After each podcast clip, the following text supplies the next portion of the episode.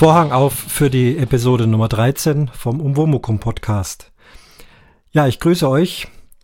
Bin beim Packen. Es ist kurz vor Podstock. Und obwohl ich gerade erst eine Folge draußen habe, nämlich die Folge Nummer 12, versuche ich doch noch schnell vor der Abfahrt so ein bisschen Speed-Podcasten, weil einfach die Kommentare sich überschlagen und auch meine Themen sich hier stapeln. Und äh, das darf nicht so lange liegen bleiben. Deswegen probiere ich es jetzt heute nochmal. Ähm, Hauptthema nachher wird sein Camping, denn da war ja auch der Ruf im Twitter mal wieder laut, äh, ist gerade mal wieder so wenig Camping in der Podcast-Landschaft. Also da werde ich nachher noch was äh, dazu sagen. Aber vorher gibt's doch noch erstmal die Kommentare zur zwölften Folge. Und da fange ich gleich mal mit an. Ja, da muss ich mir fast ein bisschen Sorgen machen um die Sauberkeit in den Wohnungen im Allgäu. Denn zwei Kommentatorinnen haben entgegen ihrer Gewohnheit mit dem Putzen aufgehört. Sonst hören sie meinen Podcast und putzen dabei die Wohnung. Und jetzt waren sie so gebannt, dass sie aufgehört haben mit dem Putzen. Das macht mir Sorgen. Aber ich werde mich trotzdem anstrengen, weiter gute Folgen zu schicken. Ja, da geht's gleich los mit der Silke, Stammhörerin, Stammkommentatorin. Silke schreibt, Hallo Christian, Sag einmal, da kommt ja ein Hörgenuss auf die Ohren. Unglaublich. Hat einen Riesenspaß gemacht, da zuzuhören. Sogar mit Putzen habe ich aufgehört. Die Abspielgeschwindigkeit des Players reduziert und es mir auf dem Sofa bequem gemacht, um diese Folge in Ruhe zu hören. Ursprünglich hatte ich vor, nach Ingolstadt zum Konzert zu kommen, aber mein Ausflug ins Allgäu am Sonntag sollte ja auch früh beginnen. So entschied ich mich am Ende für ein bisschen mehr Schlaf dagegen. Es wäre super, wenn du nächstes Jahr wieder in deinem Podcast Bescheid gibst, wann das nächste Konzert im Glänzepark stattfindet. Ich werde versuchen, es mir dann einzurichten. Lustig fand ich den Teil, als du dich vor dem Konzert zu den Zuhörern gewandt hattest und die dich erstmal nicht erkannt hatten. Nach dem Erkennen dann von ihnen Gegenfragen kamen. Sehr spannend und für dich wahrscheinlich dann auch überraschend. Hört man da von den Bläsern auch ein Stück vom Freischütz bei den Orchestergesprächen heraus? Ist das nicht eine Oper? Wurden also nicht nur Musicalstücke gespielt? Eine absolut schöne und geniale Folge. Vielen Dank dafür, Silke. Ja, Silke, vielen Dank für deinen Kommentar. Das freut mich wiederum, dass es dir so Spaß gemacht hat. Ähm, und ich werde sicherlich nächstes Jahr rechtzeitig Bescheid geben, wann das große Open-Air-Konzert wieder stattfinden wird. Vielleicht einen Vorbericht geben. Ähm, ich wiederhole das bestimmt nicht, das hinter den Kulissen nochmal zu machen. Da gibt es verschiedene andere Möglichkeiten noch. Aber ich denke, dass ich daran denke. So, du hast äh, hervorragende Ohren und hast rausgehört, dass die Hörner so aus Spaß hinter den Kulissen äh, den Eingang zum Jägerchor aus Karl Maria von Webers Freischütz gespielt haben. Äh, nein, das kam abends nicht dran. Äh, es ist oft so, dass äh, Musiker ähm, beieinander stehen und einfach ist noch viel Zeit und vielleicht auch ein bisschen langweilig und man möchte halt auf seinem Instrument ein bisschen spielen. Und wenn dann sich in dem Fall drei Hörner zusammentun, sagen sie, komm, hauen wir mal den Jägerchor raus, so auswendig, ohne Noten. Das konnte man ja auch hören, dass das jetzt nicht perfekt war, was ja auch nicht Sinn der Sache war, sondern einfach nur ein bisschen Spaß haben. Nein, also abends kam kein Freischütz vor, sondern nur Musical-Musik. So, dann geht's weiter. Die Dotti hat geschrieben. Hallo lieber Podcast-Kollege. Vielen Dank für diese tolle Episode. Wie du ja weißt, ist das Mu in deinem Podcast-Namen die einzige Rubrik, die mich nicht so sehr interessiert, aber diese Episode hat mir richtig viel Spaß gemacht. Die Vorbereitungen eines Musikers fast live zu erleben und den vielen interessanten Hintergrundgeräuschen zu lauschen. Das war reinster Hörgenuss. Besonders lustig fand ich die Situation, als du ein paar Zuhörer interviewen wolltest und dir plötzlich ein kleiner Fehler unterlief. Du erwähntest, dass du als Dirigent auf der Bühne stehst und spätestens da wusste ich, jetzt hat er verloren. Das Interview ist hin. Lach. Schlagartig änderte sich nämlich das Interviewverhältnis. Plötzlich wurdest du mit Fragen bombardiert und nicht umgekehrt. Ich habe herzhaft lachen müssen und grinse noch heute, wenn ich daran denke. Tja, lieber Christian, das üben wir noch. Zwinker. Weiterhin viel Spaß mit deiner Musik und deinem Podcast. Liebe Grüße und bis bald, Dotti von der Hörmupfel. Ja, liebe Podcast-Kollegin, also ich denke, unsere Hörer wissen, dass Dotti und ich zusammen den Allgäuer Geocaching-Podcast machen, äh, auf den ich gleich hiermit nochmal hingewiesen habe, der immer viel Spaß macht. Und ähm, ja, das Mu in dem Podcast-Namen, also die Musik, das ist ja mein Bestreben, eben nicht zu sehr fachspezifisch zu sprechen, sondern eben möglichst äh, allen Hörern so das bisschen äh, Hintergrund äh, zu erklären. Und dir hat's offensichtlich gefallen und vielen anderen auch. Das ist äh, mein Plan und das scheint ganz gut zu funktionieren und das freut mich ungemein, dass es dir auch so gefallen hat.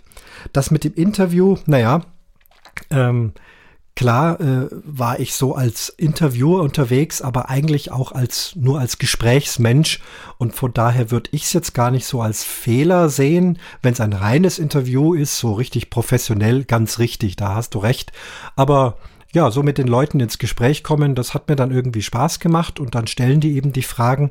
Ich mache das übrigens schon seit Jahren, dass ich mich vor dem Konzert und das Publikum mische und die Leute frage, was haben sie so zum Essen dabei und wie es ihnen geht. Diese Atmosphäre ist mir wichtig. Oft erkennen sie mich auch gar nicht. Die, die Distanz ist viel zu weit. Das ist ja eine Riesenbühne und ähm, ich laufe dann da in so einem schlapprigen T-Shirt rum und später dann geschniegelt und gebügelt im Frack oder im schwarzen Anzug.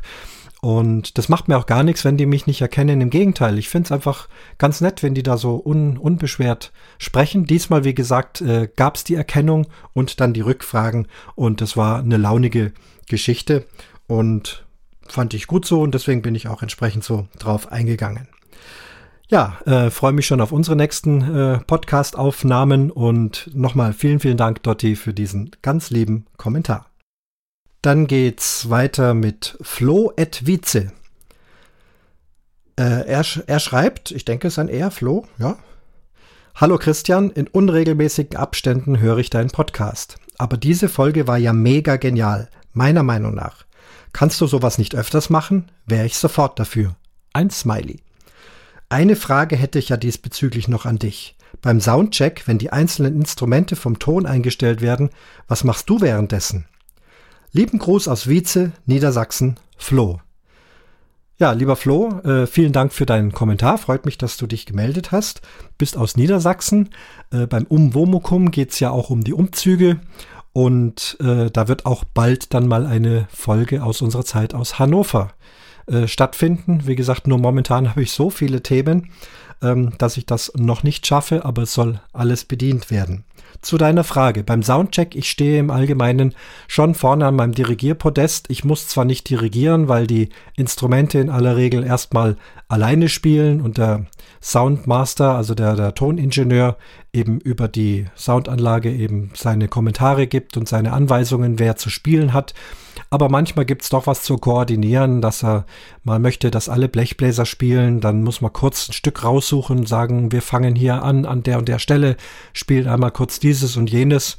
Also ich bin sozusagen auf Standby und wenn von mir was gebraucht wird, dann bin ich dabei.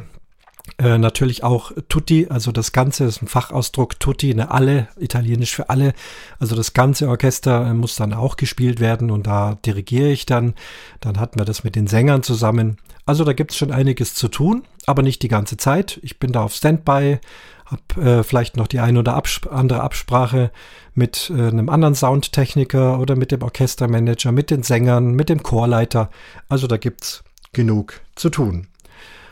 Ja, wenn wieder äh, so ein Thema anfällt, wo ich irgendwie was berichten kann musikalisch, mache ich das natürlich weiter. Und die Art und Weise, wie es gelaufen ist, scheint ja bei euch allen wirklich gut angekommen zu sein. Also, dass ich mit meinem Zoom H5 rumlaufe und praktisch direkt vor Ort meine Eindrücke einspreche. Ähm, es ist natürlich soundmäßig Klangqualität nicht so gut wie jetzt hier direkt vor dem Großmembranmikrofon zu Hause, aber es ist halt authentischer und direkter und ich muss zu Hause nicht so viel überlegen, sondern kann gerade in dem Moment beschreiben, was läuft. Also diese Art und Weise, das versuche ich bestimmt mal zu wiederholen. So, der vierte geschriebene Kommentar von der Susanne, ebenfalls Stammhörerin, ebenfalls Stammkommentatorin. Und sie schreibt, Hallo Christian, einfach nur genial mit ganz vielen A's. Ich hab dir wie immer gebannt zugehört. Mir ging es wie Silke. Stopp mit dem Haushalt. Tasse Kaffee und mit Spannung deinen Berichten gelauscht. Auch in Mindelheim gab es vergangenen Wochenende so ein Konzert. Das Orchester, frisch gestrichen, unter der Leitung von Nils Schad, hat uns eine herrliche Sommernacht beschert. Und nach deinem Bericht habe ich dieses Konzert doch gleich auch mal aus einer anderen Perspektive kennengelernt. Wie immer freue ich mich schon auf Neues von dir und warte gespannt auf das nächste Thema. Also auch die Susi hat mit dem Putzen aufgehört und tatsächlich dem Podcast sich voll gewidmet. Das ist eine ganz äh, tolle Bestätigung und eigentlich das größte Lob, dass man es nicht nur so nebenbei macht, wobei ich weiß, dass die Susi auch so sehr gut zuhört, wenn sie ihre Wohnung putzt und mit den Bluetooth-Kopfhörern läuft. Aber es ist schön zu hören, dass ihr euch entspannt und sagt, hey, ich höre mir das an, das macht mir Spaß. Ja, ähm, das Campingthema wartet. Ich darf nicht zu viel machen, aber wie gesagt, so viele schöne Kommentare sind gekommen und jetzt ist auch noch ein Audiokommentar hereingeflattert vom Daniel vom Brombeerfalter und den wollen wir uns jetzt mal anhören. Hallo Christian, ich bin gerade am Spazierengehen und höre deine Folge 12. Bin jetzt auch noch nicht ganz fertig. Also die von dem äh, Konzert bei, bei, von und mit und um Audi herum und äh, dachte mir, jetzt muss ich doch auch mal einen Audiokommentar ins Mikrofon äh, absondern, weil ähm, Kommentare gibt es ja sowieso viel zu wenige. Ne? Man hört es immer alles und findet es ganz toll und vergisst dann immer den Leuten zu sagen oder zu schreiben. Und äh, das möchte ich jetzt mal nachholen, denn ich höre den Umwomukum extrem gerne. Die äh, verschiedenen Themen, das äh, spricht mich sehr an. Von Musik habe ich so überhaupt keine Ahnung und finde es ganz nett, äh, da in die Welt mal so ein bisschen reingeführt zu werden. Weil, ja, so als Musikkonsument, man hört sich's an, denkt sich, ach wie nett. Aber was da alles dahinter steckt, das sieht man ja gar nicht. Und das, äh, das finde ich wirklich hochspannend. Ähm, sehr gut gefallen mir auch die Folgen mit Heidi. Also was sie zu erzählen hat, das ist, äh, Mensch, haben die Leute kein Zuhause? Müssen die jetzt an mir durchfahren, wenn ich hier am Reden bin? Das ist unglaublich. Äh, also was, was sie zu erzählen hat, das ist auf jeden Fall äh, immer hörenswert. Und äh, worauf ich auch sehr gespannt bin, ist, ähm, was du auf Podstock so zur Stimmbildung in deinem Vortrag zu sagen haben wirst. Ne? Ich dachte immer, Stimmbildung, das geht am besten mit hartem Alkohol. Dann kriegt die so einen gewissen Charakter, aber äh, vielleicht gibt es ja auch noch andere Kniffe. Man wird das sehen und hören. Da bin ich auf jeden Fall extrem gespannt drauf.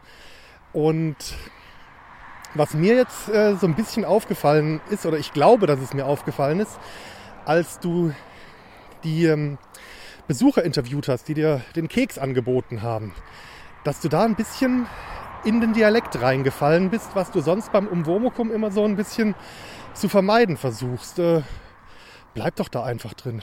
Ist doch sympathisch, wenn man hört, wo die Leute herkommen. Macht es doch einfach so. Ich freue mich auf jeden Fall auf die nächsten Folgen und sage Tschüss, der Daniel vom Brombeerfalter. Ja, Daniel, vielen, vielen Dank. Das hat mich echt überrascht und wahnsinnig gefreut.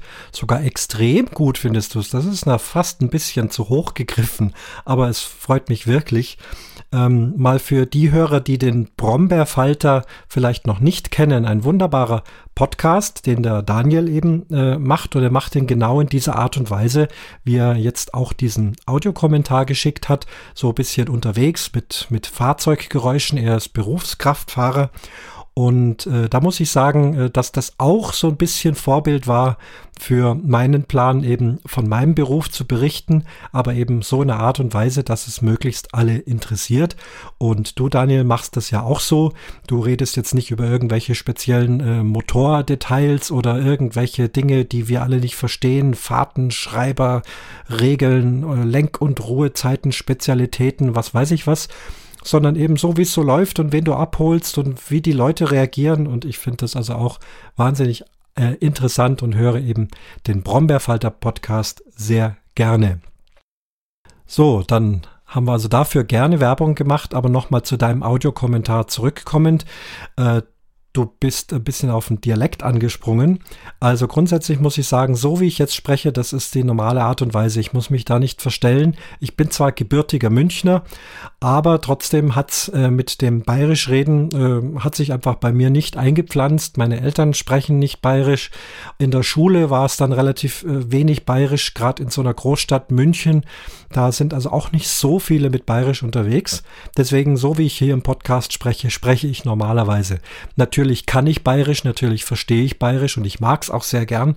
Und sobald eben Leute äh, in der Nähe sind, die eben so ein bisschen bayerisch sprechen, dann verfalle ich so ein bisschen in den Tonfall, äh, einfach um mich ihnen auch äh, anzupassen oder es passt einfach da rein.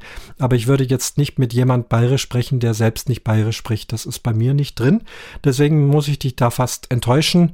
Ähm, es bleibt beim Hochdeutsch, so wie man es in Hannover spricht. Hannover habe ich ja heute schon mal erwähnt. Ja. Kommen wir irgendwann dazu.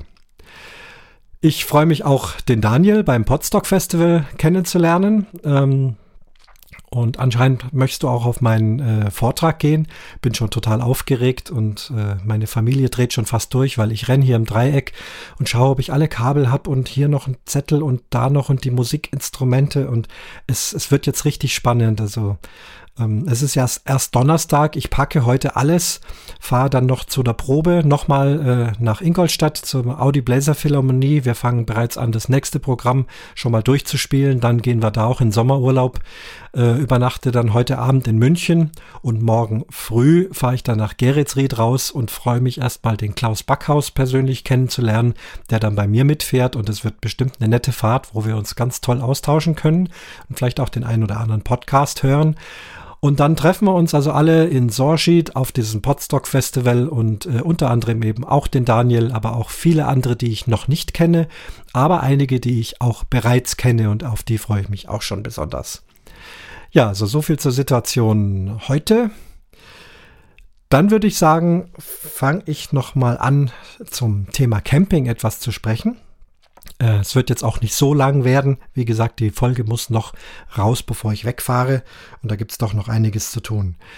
Ich wollte mal über Campingplätze sprechen. Nicht Campingplätze allgemein. Ich denke, das hatte ich mir vorgenommen, immer wieder mal über den ein oder anderen speziellen Campingplatz zu sprechen.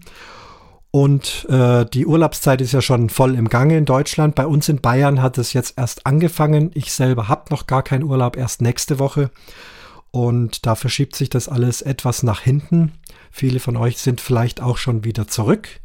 Und da würde es mich dann auch interessieren, die Rückmeldungen zu diesem Campingplatz, über den ich jetzt sprechen möchte. Und zwar liegt der in der Nähe von Venedig auf dem Lido di Jesolo und heißt Marina di Venezia ein sehr bekannter Campingplatz und ich bin mal gespannt, ob der ein oder andere von euch Hörern da schon gewesen ist. Vielleicht dann auch aus seiner Sicht äh, gerne was berichtet, da würde ich mich wirklich freuen. Oder eben, wer da noch nicht war, äh, dem kann ich das natürlich empfehlen. Dieser Marina di Venezia ist also, wie gesagt, gelegen auf dem Lido di Venezia. Ven ähm, nein, äh, Lido di Jesolo darf das nicht durcheinander. Lido di Venezia ist ja dann mit dem Schiff gegenüber von Venedig. Also der Lido di Jesolo. Jesolo, das kennen bestimmt viele. Das ist auch so der Teutonengrill der 70er und 80er Jahre gewesen. Und das ist so das Eingangstor. Und äh, wenn man da durch Jesolo fährt, mittlerweile gibt's da eine große Umgehungsstraße und Unterführung es gibt also da keine Staus mehr, man kommt recht schnell vorwärts. Und dann geht es eben auf dieser Landzunge ziemlich lang, also fast noch eine halbe Stunde lang, ähm, weiter, fast bis zum Ende. Cavallino heißt dann der Art, Cavallino Treporti. Und da sind unzählige Campingplätze links und rechts, auch der berühmte Union Lido, an dem fahrt ihr vorbei und Europa und Joker, das sind mal so die größten. Ähm, und äh, gibt's aber viele, viele mehr. Und fast vor der Schiffsanlegestelle in Cavallino auf der linken Seite kommt dann dieser großartige Marina di Venezia. Der ganze Campingplatz ist mit einer der größten, den ich je gesehen habe. Ich habe mal gerechnet, wenn der voll besetzt ist und natürlich das ganze Personal, es müssen also mehrere äh, hundert äh, Leute Personal äh, jeden Tag. Ich glaube 300 Leute am Tag sind nur für den Service da und so zwischen 10 und 15.000 äh, Touristen dürften an so einem gut besetzten Tag dort sein. Das klingt jetzt fast ein bisschen erschreckend. Das ist ja eigentlich eine, wie eine Kleinstadt. Ich nenne es immer Klein Rosenheim. Der ganze Campingplatz ist auch so angelegt. Er hat äh, ganz zentral eine wunderbare Art Fußgängerzone mit herrlichen Brunnen, mit schönen Sitzgelegenheiten, mit vielen Geschäften, einen großen Supermarkt, auf dem man sehr anständig einkaufen kann. Also ich finde die Preise dort nicht extrem überteuert. Also wir lassen meistens das Auto stehen und kaufen wirklich da drin ein. Es ist Urlaub und da muss ich also nicht wegen jedem paar Pfennig noch äh, mit dem Auto los und dann irgendwo beim Lidl einkaufen. Das geht dort natürlich, aber ich finde den Supermarkt im Großen und Ganzen in Ordnung. Die Semmeln in der Früh sind prima. Es gibt eine italienische Ecke mit dem italienischen Semmeln und Brot und es gibt eine deutsche Ecke weil die Deutschen wollen eben Brezen und Mohnsemmeln und was es alles so gibt. Die kaufen wir gelegentlich, aber sie schmecken nicht so lecker wie in Deutschland. Ich nehme die ganz normalen, knusprigen, weißen italienischen Semmeln, locker luftig, für den Urlaub gerade passend. Also passt mir besser. Fleischangebot äh, finden wir sehr gut. Kann man tolle Sachen zum Grillen kaufen. Es gibt eine frische Theke, also sowas wie Mortadella und so und äh, roher Schinken wird alles immer frisch und hauchdünn runtergeschnitten.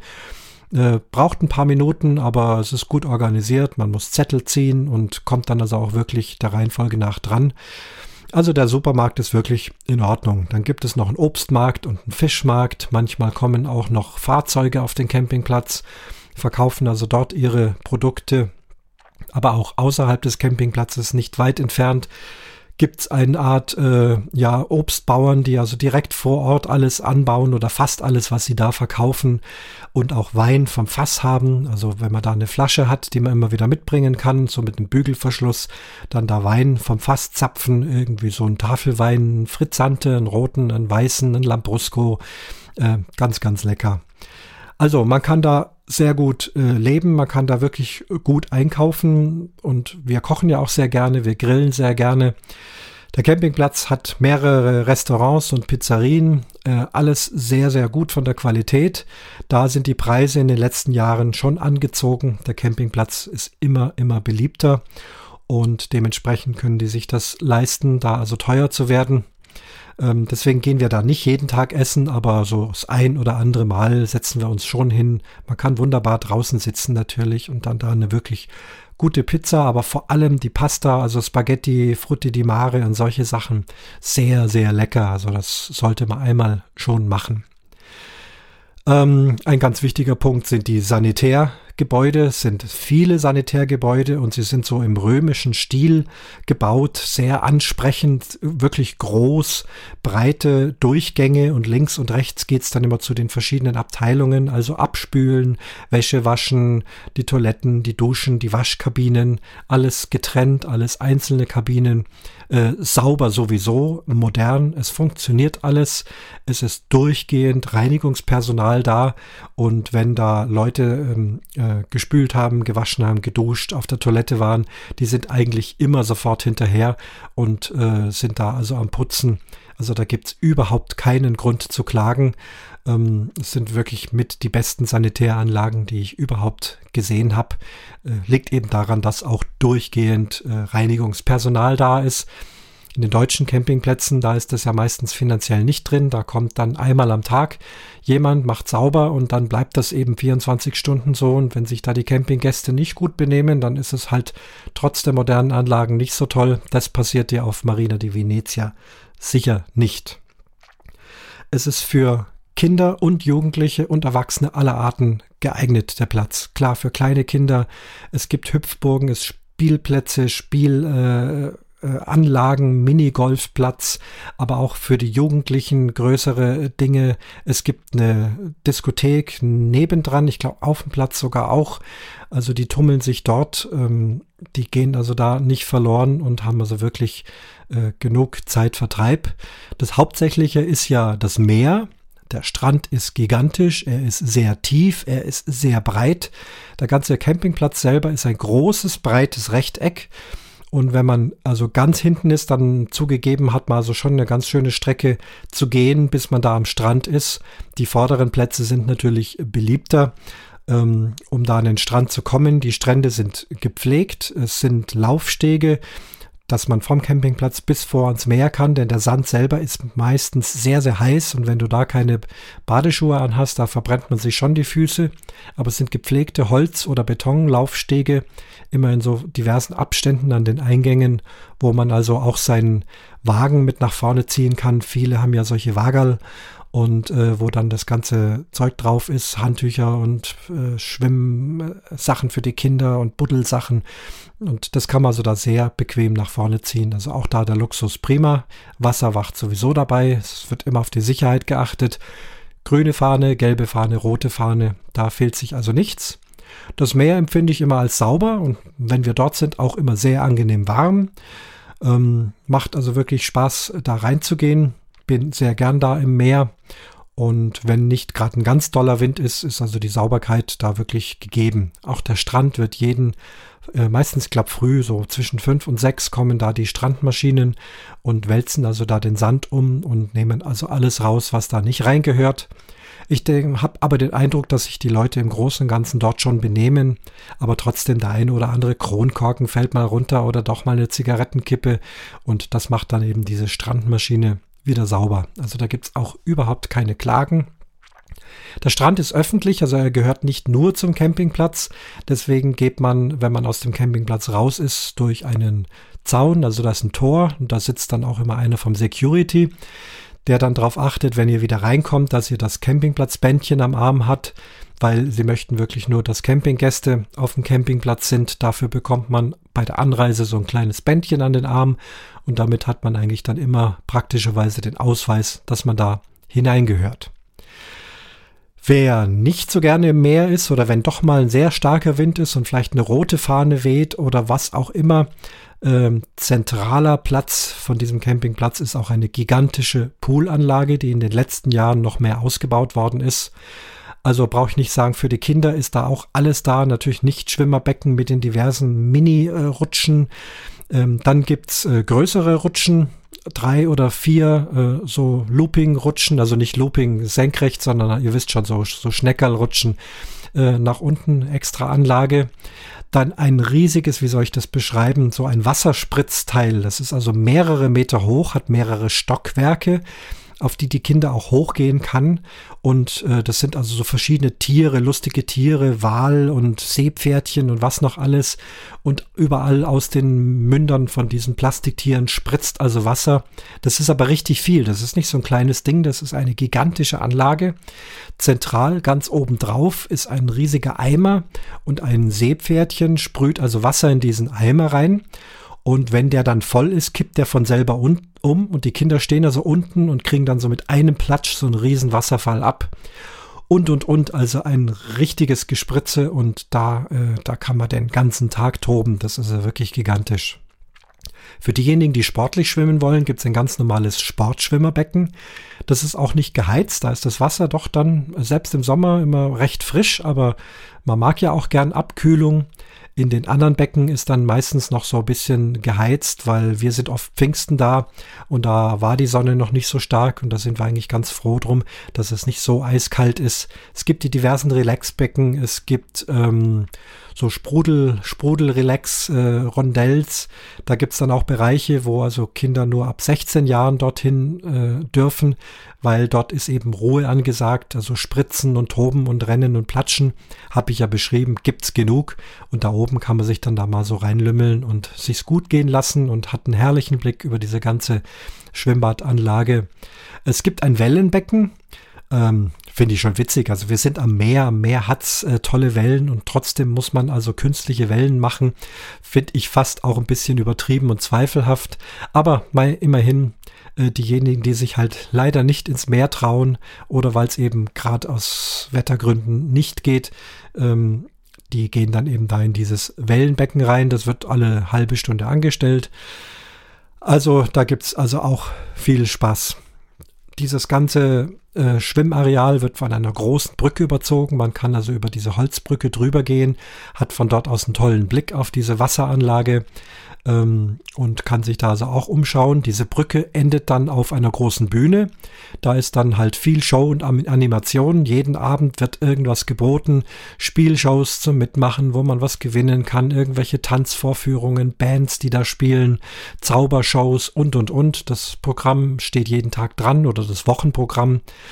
Ähm, überhaupt die Animation hat unendlich viel. Man kann Tauchschnupperkurse machen, äh, man kann Italienisch lernen, Sportgeschichten natürlich aller Art, Fußball, Volleyball, Basketball, was auch immer, ähm, Schwimmen natürlich auch.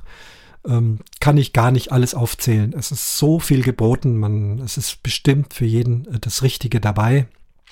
Manchmal kommen auch irgendwelche externen auf den Platz. Wir hatten mal eine Greifvögelschau, der war also den ganzen Tag auf dem Platz. Die Greifvögel saßen auf dieser Plaza, also auf dieser Fußgängerzone, auf ihren Ständern. Dann wurden die schon beschrieben, gab schon Erklärungen. Man durfte dann mit Hilfe des Falkners mal so einen Adler oder eine Eule auf den Arm nehmen und ähm, später am Nachmittag ging es dann auf den großen Strand und dann gab es also dort eine Greifvogelflugschau und die war also auch sehr beeindruckend. Die haben das alles so alles abgesteckt. Und einer von den, von den, äh, was weiß gar nicht mehr, doch, das war ein Weißkopfseeadler natürlich, das waren zwei Stück. Und einer war dann abgehauen, der war dann weg, die haben aber GPS-Sender dran, wurde dann von einem der Falkner gesucht und der hatte sich dann mitten am Campingplatz auf einem Wohnwagen äh, Platz genommen. Er hat dann gleich mit den Leuten gesprochen, dass sie also keine Angst haben müssen. Und irgendwann ist der Vogel dann wieder zurück zu seinem Platz, eben dort, wo die Vogelschau war. War natürlich eine große Aufregung, aber auch sehr lustig. Geboten wird sehr viel. Ähm, es ist auch eine Campingkirche, immer in den Hochzeiten dort. Also Pfingsten sind sie auf jeden Fall da und den ganzen Sommer wird von der evangelischen Kirche in Deutschland betrieben. Die haben eine eigene Station, ein eigenes Haus, mehrere Wohnwegen dort. Da gibt's also jeden Abend, ich glaube bis auf Dienstag, da haben die dann mal selber Pause, gibt's also Angebote, man kann Kinofilme anschauen, äh, es werden venezianische Gipsmasken bemalt, äh, sonstige Aktionen. Es gibt auch Andachten, es gibt äh, Singen am Abend, es gibt Abendgebete. Wer sowas in Anspruch nehmen möchte, ähm, auch eine schöne Geschichte, da mal so ein bisschen zur Ruhe zu kommen mit ein paar netten Leuten da zusammenzusitzen. Äh, am Sonntag gibt's Gottesdienst. Der Campingplatz hat eine eigene Campingplatzkirche. Am Rande des Campingplatzes ein äh, ja, Art Betonturm in Form eines Zeltes. Das ist sozusagen der Art Glockenturm. Äh, darunter ist dann der Altar. Und davor befindet sich dann ein großes, stabiles Zelt. Wir sind ja schließlich auf dem Campingplatz und ganz viele Campingstühle. Und da kann man ganz normal an Gottesdiensten teilnehmen. Sowohl katholische wie auch evangelische Gottesdienste werden dort abgehalten und äh, möglicherweise auch noch andere Religionen. So genau weiß ich es nicht. Diese Campingkirche wird eben von allen verwendet. Auch ein ganz schöner und netter Aspekt für diejenigen, die das eben gerne möchten. Jeden Abend fährt so ein Bimmelbähnchen durch den Campingplatz, äh, kostet ein paar Euro Eintritt, äh, große äh, Beliebtheit bei vor allem sehr kleinen Kindern. Die dürfen dann in diesem Bimmelbähnchen, das ist also so ein blauer Zug mit mehreren Waggons und der fährt dann da so seine Runden durch den Campingplatz. Wir haben also auch immer äh, einen Platz, wo dann dieses Bähnchen vorbeikommt und sitzen da auch gerne und das kommt dann abends bestimmt so vier, fünf Mal vorbei. Der bimmelt und viele Kinder rennen dann hinterher oder fahren mit ihren Skateboards oder Fahrrädern hinterher. Witzigerweise ist hinten drauf ein großes Verbotsschild mittlerweile. Es ist verboten, hinter dem Zug herzufahren. Interessiert überhaupt niemand. Das machen die, weil das ein großer Spaß ist. Ich denke mal, das ist einfach wegen der Versicherung. Äh, also der hat auch noch nie jemand weggejagt, aber äh, nicht, dass da was passiert und so weiter. Aber das sieht schon harmlos aus. Aber man kümmert sich dort um alles. Die Stellplätze selber sind auch sehr ordentlich, unterschiedlicher Größe, je nachdem wie man es braucht. Wer wirklich einen sehr großen Stellplatz braucht, nimmt einen Superplatz. Die sind wirklich mindestens 150 Quadratmeter groß. Da passen meiner Meinung nach locker zwei normale Wohnwägen drauf. Aber wer mit so einem 7 Meter Schiff kommt und mit riesig Vorzelt und Auto und Platz braucht, äh, der versucht dann so einen Superplatz zu kriegen. Aber auch die normalen Stellplätze sind in aller Regel groß genug. Ähm, Wasser, Strom äh, ist alles da, alles wirklich mit modernen Anschlüssen, funktioniert alles prima. Das Einchecken geht auch sehr schnell. Reservieren muss man sagen, da gibt's wenige Plätze. Also ähm, das ist das einzige Problem bei diesem Campingplatz. Er ist sehr beliebt und in den Top-Zeiten, da ist er dann schon auch mal voll und ausgebucht. Da kann es schon sein, dass man hinkommt und dass sie dann sagen, nee, heute ist kein Platz mehr. Es gibt dann einen Warteplatz und es gibt Leute, die dann tatsächlich äh, einen Tag warten oder eine Nacht oder sogar zwei Tage warten, bis jemand rausfährt, um dann reinfahren zu können. Also so hardcore sind wir nicht. Wir mögen den Platz sehr, sehr gerne. Wir gucken ein bisschen, dass wir eben nicht in der absoluten Hochsaison dorthin fahren. Pfingsten zum Beispiel soll man schauen, wann die Italiener Urlaub haben und dorthin fahren, wenn die Italiener noch nicht Urlaub haben. Dann kriegt man schon noch einen Platz. Wenn es dann in Italien losgeht, die mögen den Platz auch sehr, dann ist es voll. Und dann muss man eben auf einen der Nachbarcampingplätze ausweichen. Das geht aber immer und das, die sind auch sehr schön und das ist dieselbe Gegend. Man ist ja in der Nähe von Venedig und das ist ja auch sehr attraktiv da, diese, dieser Lido di Jesolo. Ja, Marina di Venezio. Venezia. Noch kurz zu Venedig. Sicherlich wollt ihr dann mal mindestens einmal einen Tagesausflug nach Venedig machen. Vom Campingplatz aus geht ein Bus vor zur Fährstelle oder man fährt mit dem Auto vor. Da müsst ihr aufpassen. Da kommen komischerweise die ersten Parkplätze natürlich gegen Gebühr und die winken also einen freundlich rein. Äh, man freut sich, ui prima, da ist ein Parkplatz frei. Und die ersten, die vorne kommen, die kosten alle sieben Euro. Und dann fahrt ihr weiter und dann kostet es sechs Euro. Und ganz hinten drin, also praktisch der näheste Platz am Schiff überhaupt, wo du nur noch wenige Schritte gehen musst, der kostet nur fünf Euro. Also so sind sie halt, gell? Äh, man denkt halt, der, der vorne ist, die äh, winken dich gleich rein und du bist froh, einen Parkplatz zu kriegen. Nee, Nerven bewahren und fahrt mal weiter hinten. Wenn der natürlich voll ist, äh, dann muss man sich halt einen anderen nehmen, aber wir haben immer Platz gekriegt. Da ist auch ein kleines Wellblechdach drüber, dass die Sonne nicht so drauf knallt, ist bewacht. Und dann gehen wir dort zum Schiff, kaufen uns da ein Tagesticket. Das lohnt sich also auf jeden Fall. Tagesticket nach Venedig. Und dann empfehle ich aber gegen den Strom zu fahren. Die meisten steigen also hier in Cavallino äh, Treporti ein. Und nein, der, die Schiffsanlegestelle heißt Punta Sabioni, so heißt sie, Punta Sabioni. Und von dort aus geht direkt äh, alle halbe Stunde ein Schiff direkt nach Venedig zum Markusplatz. San Marco heißt die Station. Wir fahren immer andersrum. Wir fahren mit einem kleineren Schiff zur Insel Burano. Es gibt ja dort unzählige Inseln und Burano ist wirklich ein sehenswertes, nettes kleines Inselchen. Und wenn man da so früh um neun hinfahrt, da ist alles noch ganz ruhig. Da fahren ja so wie bei uns in München die Leute eigentlich wie mit dem Bus oder der Straßenbahn. Da, da steigen die Einheimischen ein und fahren dann dorthin, um dort zu arbeiten oder irgendwas zu erledigen. Die Touristen, die rasen alle zum Markusplatz. Also Burano, eine kleine Insel, sehr bunte Häuser, ähm, kleine Gässchen, natürlich auch immer Kanäle. Es gibt gar keine Autos dort, geht gar nicht. Dafür ist die Insel viel zu klein. Da starten wir und wenn man dann in Burano gewesen ist, steigt man wieder ein, fährt nach Murano. Das ist eine größere Insel, die schon näher an Venedig liegt. Ähm, die zeichnet sich aus durch äh, die ganzen Glasfabriken. Dort wird also ganz traditionell Glas äh, hergestellt, hauptsächlich Glasbläserei. Dort kann man auch gut zugucken. Man äh, hascht auch mal in einem Hinterhof ein Fenster, wo man mal hineingucken kann. Und natürlich riesige Schaufenster äh, und auch Verkaufsräume mit den ganzen Glassachen. Man muss ja in Venedig aufpassen, dass man noch originale Murano hergestellte Glasdinge findet in den vielen Souvenirshops ist, ist natürlich auch ganz viel chinesische Ware, ähm, denn in Italien oder in, speziell in Venedig ist es eben angesagt, dort irgendein Glaspüppchen oder irgendetwas aus Glas mitzunehmen. Und da muss man schon gut gucken. In Murano ist die Chance einfach größer, wenn da vorne die Glasbläser sind, äh, dass dann das da hinten äh, auch von denen hergestellt wird. Bin mir aber auch nicht ganz sicher, ob die nicht auch noch dazu kaufen aus Fernost. Manche Dinge sehen so extrem gleich aus, so wirklich maschinell hergestellt. Ähm, also sowas kaufe ich dann auch eher nicht. Aber Murano ist also ganz toll. Gibt auch leckere Restaurants, die günstiger sind als in Venedig.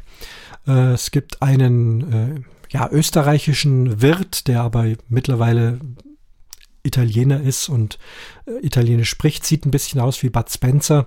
Und äh, wenn ihr in Murano da kommt, das äh, könnt ihr nicht verfehlen, da kommt ihr ans Kloster und da ist so ein riesiges äh, blaues Glasskulptur mit so ganz vielen blauen Spitzen. Das fällt euch auf. Und da gegenüber ist der, ich habe jetzt vergessen, wie der heißt, aber da kann ich empfehlen, essen zu gehen. Wirklich toll, lecker, keine klassische Pizzeria. Ich glaube, Pizza gibt's gar nicht, sondern eben gute italienische Kost und äh, mit Meeresfrüchten und Nudeln und und verschiedenes. Und wirklich sehr gut. Man sitzt toll dort, man wird immer äh, prima bedient und der Wirt kommt meistens mindestens einmal vorbei und fragt, ob alles recht ist und läuft also wie so ein Padre durch die Gänge und schaut einfach, dass der Laden läuft. Das ist also auch nicht so eine Touristenabsteige, sondern wirklich noch ein Restaurant. Und ich fand es auch immer bezahlbar. Also so für 10, 11 Euro kriegt man sehr anständiges Essen. Natürlich nach oben hin offen. Ähm, trinken sowieso. Also ganz prima auf Murano. Wenn man dann auf Murano war, dann geht's nun endlich rüber nach Venedig. Auch hier nicht zum Markusplatz, sondern die nördliche Ecke. Die Station heißt Fondamenta Nove. Da dürft ihr aussteigen und dann empfehle ich einfach quer durch Venedig zu laufen. Es ist alles beschrieben, selbst wenn man keine Karte dabei hat oder ein Garmin äh, GPS-Gerät, was ich sehr empfehle. Mit Handyempfang schaut's ganz schlecht aus. Also Handy, GPS in den engen Gassen äh, funktioniert nicht, kann man lassen, außer man hat ein extrem geniales Gerät. Aber die Geocacher Garmins, die funktionieren wirklich gut, dass man immer weiß, in welcher Gasse man ist, ob man da weiterkommt, denn das ist ja ein großes Labyrinth. Wenn man einfach auf Zufall geht, landet man meistens in der Sackgasse und dann kommt Wasser und ihr habt ja kein Boot dabei, dann müsst ihr wieder zurückgehen. Also mit dem Garmin kommt man gut zurecht. Die Geocacher kommen sowieso auf ihre Kosten. Es sind überall nette Geocaches versteckt. In Zentral-Venedig auf jeden Fall. Ähm, wer da so die ein oder andere Dose mitnehmen möchte, kriegt da also auch äh, seinen Spaß. Ansonsten benutze ich es eben, um zu gucken, wann kommt jetzt die nächste Brücke über diesen Kanal. Aha, ich muss noch zwei Sträßchen weitergehen, dann rechts. Äh, und da kommt man ganz gut vorwärts. Aber auch ohne das sind immer die Schilder äh, Rialto, denn ihr wollt klar zur Rialto-Brücke. Das findet man also auf jeden Fall immer die Schilder hin. Rialto, San Marco, äh, Fondamenta Nove, wo wir eben hergekommen sind, und Ferrovia. Ferrovia ist die, ähm, der Hauptbahnhof. Also sollte jemand mit dem Zug von München nach Venedig fahren, landet er an diesem Hauptbahnhof und von da aus geht's dann äh, zu Fuß nach Venedig rein. Der Canal Grande bitte nicht Canale Grande. Es ist äh, eins der wenigen Worte ohne Vokal am Ende. Er heißt Canal Grande. Äh, der beginnt also auch mit den, mit den äh, Vaporettos. Das sind so die kleinen Schiffchen, die da fahren. Und ihr habt ja ein Tagesticket, könnt überall immer einsteigen. Und da kann man also eine kleine Bootsfahrt äh, durch den ganzen Kanal Grande machen, unter der Rialto-Brücke durch, bis zum Markusplatz und dann wieder zu Fuß weiterlaufen oder außen rumlaufen. Also das ist ein großer Spielplatz. Ihr werdet merken, wenn ihr euch abseits des Touristenstroms zwischen Rialto-Brücke und Markusplatz bewegt, seid ihr sofort in einer anderen Welt. Da ist wirklich noch Leben.